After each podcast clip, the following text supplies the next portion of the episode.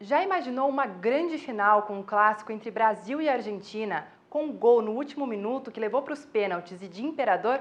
Pois é, essa foi a final da Grande Copa América de 2004.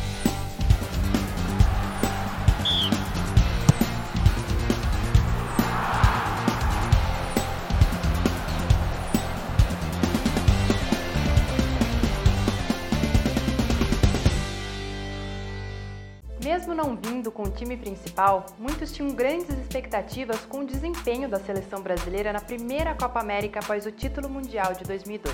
Sediado no Peru, o torneio contou com todos os países da Comembol e também Costa Rica e México.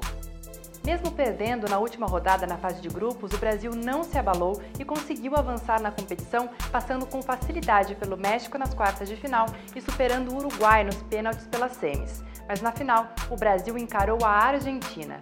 E quando há a partida que decide alguma coisa entre essas duas seleções, a gente sabe que a Argentina se dava melhor. Definitivamente, essa final da Copa América foi uma das melhores partidas de um dos maiores clássicos da América do Sul. O Brasil começou nervoso e aos 20 minutos da primeira etapa, o lateral Maicon cometeu um pênalti e Gonzalez converteu para os argentinos.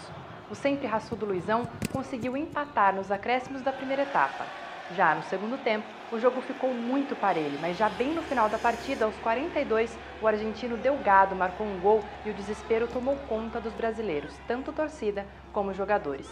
Muitos já estavam até desanimados, achando que o Brasil ia perder, e ainda pior, os argentinos. Os hermanos ficaram mais de dois minutos tocando a bola no campo de ataque, perto da marca de escanteio, para gastar tempo, aquela famosa catimba sul-americana mas perderam a bola em um vacilo já no último minuto de acréscimos e os brasileiros aproveitaram, alçaram a bola para a área que no bate-rebate encontrou Adriano Imperador.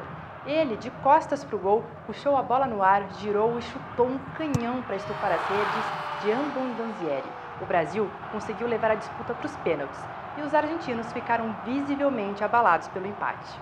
D'Alessandro e Renzi perderam as penalidades e o Brasil ganhou a disputa por 4 a 2. A hegemonia dos hermanos em finais contra nós foi quebrada e a seleção ainda trouxe o sétimo caneco para casa.